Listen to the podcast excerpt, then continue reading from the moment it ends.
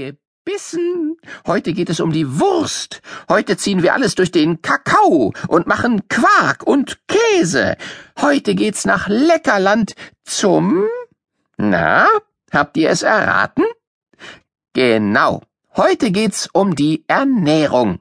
Ums Essen. Aber nicht um Pommes mit Mayo, sondern um gesunde Ernährung, die trotzdem lecker schmeckt. Sehr lecker sogar. Also, knurrt euch schon der Magen? Hm? Hm? Habt ihr Hunger? Dann kommt einfach mit.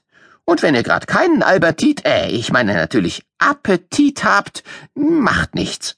Paula geht's genauso. Hört mal zu. Oh nee, Mama, ich kann auch nichts essen. Paula macht dicke Backen, schiebt ihr Müsli in der Schale hin und her und stützt ihr Kinn in die Hand. Ihre Locken stehen wild von ihrem Kopf ab und sie hat noch ganz kleine Augen. Das kommt daher, dass du nach dem Abendessen noch so viel futterst, ärgert sie ihr Bruder. Kann ich das haben? Lukas schielt verfressen auf ihre Portion. Seine hat er schon komplett verputzt. Das kommt gar nicht vom späten Essen, schimpft Paula los und schiebt ihre Müslischale mit Schwung in Lukas Richtung. Ihre Mutter schiebt die Schale noch ein Stückchen weiter. Jetzt zankt nicht schon beim Frühstück. Jeder isst so viel er kann. Nur nicht seinen Nebenmann, kichert Paula. Genau. Frau Jensen lächelt und wuschelt Paula durch die Locken. Lukas freut sich jetzt einfach mal über seine zweite Portion und du hast ja wenigstens ein paar Löffel Müsli gegessen. Trink aber deine Milch aus. Ich esse eben zu Ende und dann mache ich dir heute zwei Schulbrote. Einverstanden?